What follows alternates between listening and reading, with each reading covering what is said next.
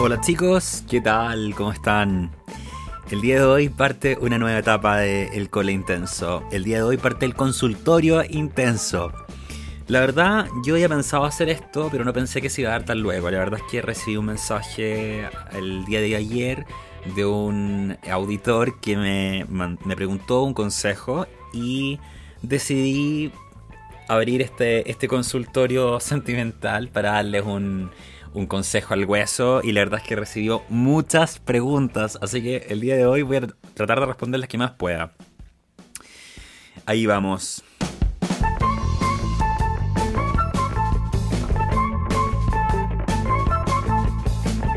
Ya, vamos a, resolver la primera consulta. Eh, lo vamos a leer. Ya. Ahí voy. Este es el primer anónimo que me pregunta lo siguiente. Hace casi un mes dejé una relación sin nombre que tenía. Todo comenzó en carretes de a dos, copete y follar. Se volvió recurrente ya que cada fin de nos veíamos y después empezamos a vernos entre la semana. Y no solamente a tener sexo, sino que también a pasear con su mascota, almorzar en su casa, tomar once juntos, etc. Él desde un principio me dijo que no quería una relación y mucho menos pololear, pero yo me fui enganchando y empecé a darlo todo. Con el tema de la cuarentena empezamos a pasar los fines de semana juntos. Pero la última vez lo encontré extraño y él no quería ser cariñoso. Le pedí un poco más de cariño y me dijo que no éramos pololos y que él no quería algo así. No hablamos en un par de días, me sentí muy mal y después me dijo que necesitaba su espacio. Nos hemos topado en la calle y solo me he sentido mal y a él lo veo como si nada, feliz con su vida. Siento que los siete meses de nada, de nada tuvieron valor. Mm. Ah, me pregunta acá también una... Es que esto fue un chat. Me dice... Me dejó claro en un principio que no quería pololear, pero ¿qué pasó durante esos meses? Ya. Siete meses. Siete meses como caleta, pues loco. En verdad, siete meses es mucho tiempo. Yo creo que te topaste con un gallo malo. En el sentido de que. Mm, mm, yo, tengo una, yo tengo una teoría al respecto cuando e, estas cosas pasan con, con, los amigos con ventaja y todo el tema. Yo creo que acá hay dos factores que, que, hay que saber cómo identificarlos para que no te pase. Yo creo que, primero que todo, eh, hay personas que cuando yo me refiero cuando el gallo es malo es porque no es generoso.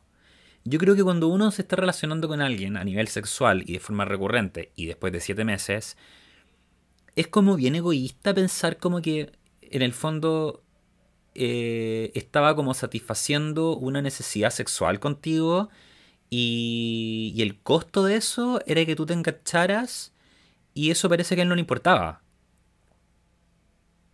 ¿Me explico? Hay gente que, que, que o sea, y no necesariamente a follar. Hay gente que el famoso folla amigo no lo tiene solamente para el sexo, lo tiene porque, porque hay gente que es muy sola. Hay gente que no tiene mucha, mucha vida social y o tienen muchos conocidos, pero como que quieren tener una compañía al lado, entonces como que como que te tienen ahí, po. Te tienen para eso en el fondo, te tienen un poco de compañía y también sexual. Pero el costo es muy grande, porque tú te vas a empezar a enganchar, como te pasó ahora. Por otro lado, tengo otra teoría que es más dura. Yo creo que tú no eres su objetivo. O mejor dicho, no eras su objetivo. Y tampoco lo vas a hacer. Yo creo que las personas saben lo que quieren. Y eso se llama estrategia.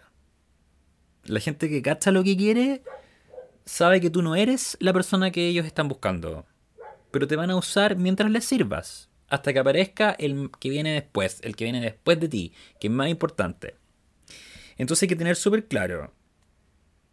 Acá hay gente que es egoísta, que también para algunas personas es como atractivo, porque uno dice, ah, este gallo es como ambicioso, es como que se cacha que es como es como vulgarmente es como bien cabrón, entonces como que me gusta que sea así como egoísta. Pero ese gallo te va a hacer sufrir y después terminas como ahora.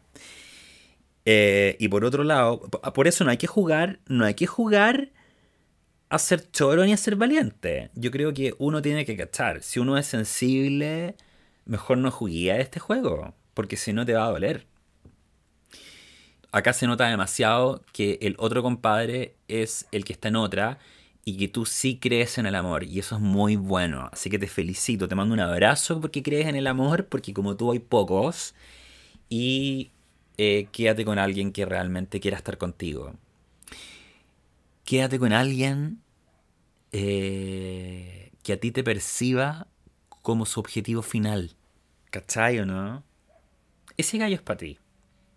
Te mando un abrazo y ojalá que esto pase pronto. Mi consejo es que no lo vuelvas a ver.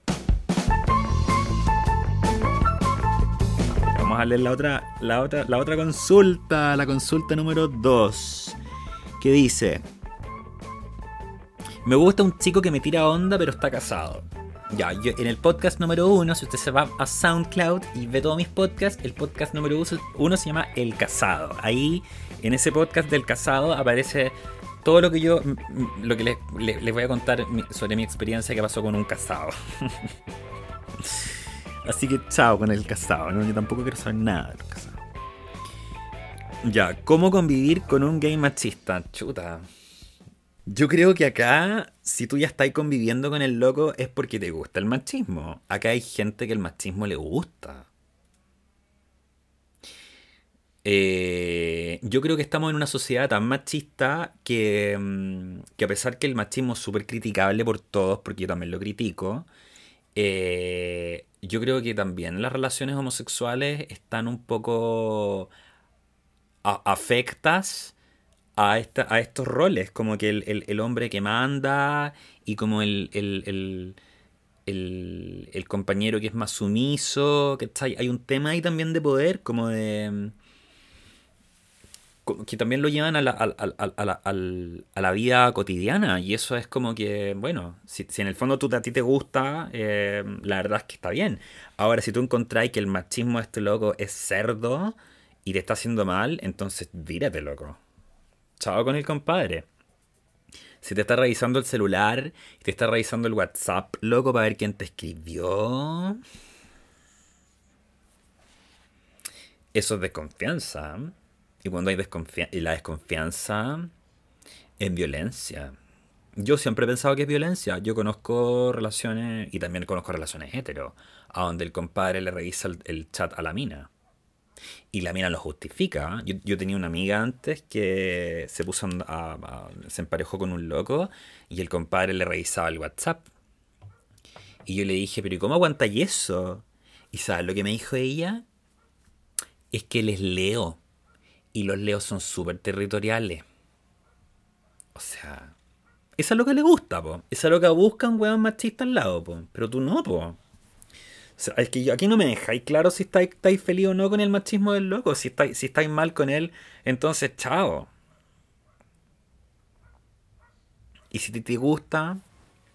O sea, lo importante que tenéis que tener presente es que si el, compadre empieza a, a meterse en tu intimidad, así como que conoce la clave de tu teléfono y se mete para cachar si, te lo, si, le estáis poniendo el gorro, eso no va a terminar bien.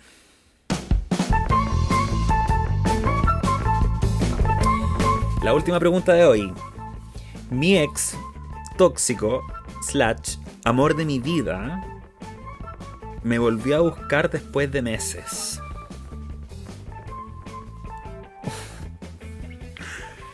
Yo no entiendo una cosa, chicos, de verdad. O sea, a ver. La pregunta que yo debería hacerte, que me escribiste esto, eh, es, bueno, ¿qué es lo que es hoy para ti él?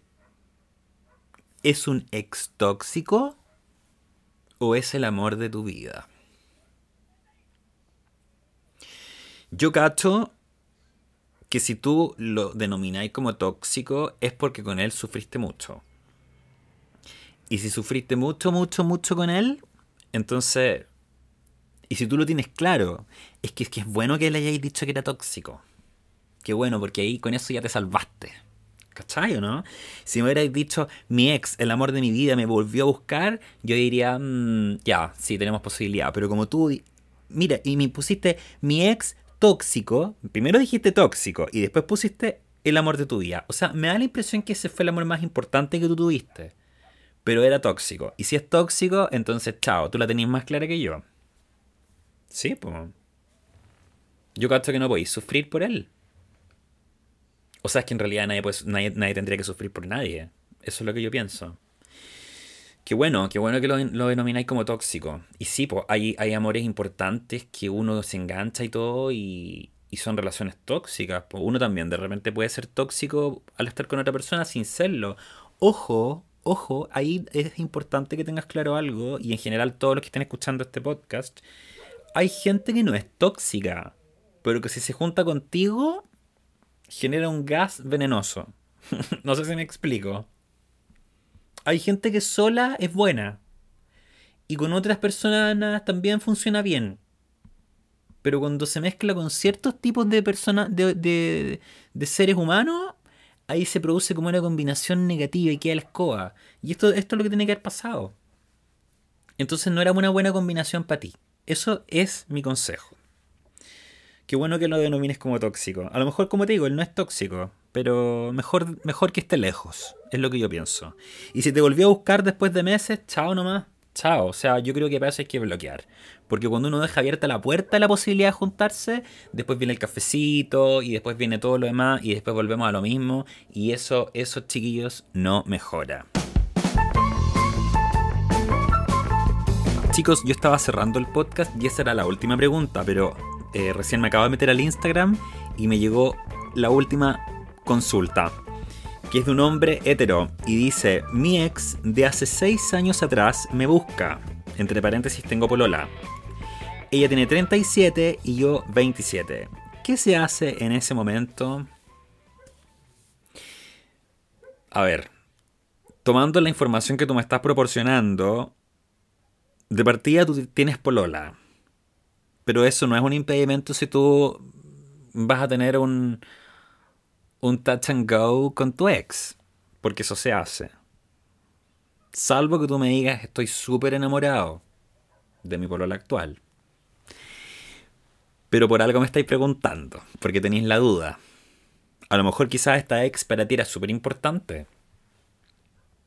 Ahora tú me estás mencionando que tu ex tiene 37 y tú 27, por algo me estás diciendo el factor de la edad.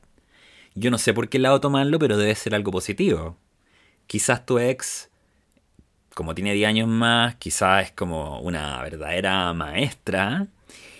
Y a lo mejor al revés, por lo mejor como tú eres más joven, a ella le gusta le gusta que seas más joven. Si hay un dicho que dice a caballo viejo pasto tierno, entonces quizás tú estás como o sea, si tú lo estás mencionando es porque para ti es positivo. Ahora yo quiero cachar qué onda tú con ella. Tú la querís como para ¿Para un touch and go? ¿O para ser amiga? ¿Para que sea tu amiga nomás? No sé. Yo creo que si te está buscando es porque algo pasa ahí. Yo creo que tenés que responderte tú primero qué sientes por ella. Pero si tú tienes polola ahora, te puede quedar un desastre más o menos grande. Porque esas cosas siempre terminan sabiéndose. Siempre, sabéis que siempre, siempre, siempre se sabe. Siempre. Siempre tu polola actual va a cachar que tú te comiste a alguien. Siempre te van a cachar. Sí, oye. Si la gente tiene la cara. La cara de no cachar nada, pero. Pero estas cosas se saben. Y se saben al tiro. Así que ten cuidado porque podéis perder mucho por una aventura, una simple aventura, podéis quedarte solo. Solo. Y te digo una cosa, vas a dejar de ser atractivo. Es distinto un compadre que está pololeando que un compadre que está solo. En serio. Así que piensa cuánto puedes ganar y cuánto puedes perder. En esto, va, en esto vas a tener que actuar con, con cabeza de estratega, no de caliente. Eso sería todo chicos en este consultorio intenso, primer capítulo lleno de preguntas. Espero poder ayudarles más en todos sus dramas que tengan a nivel sentimental. Mándenme un mensaje por interno al Instagram y yo les responderé en mi consultorio de forma privada. Nos vemos en el próximo episodio y les mando un abrazo grande. Chao, chao.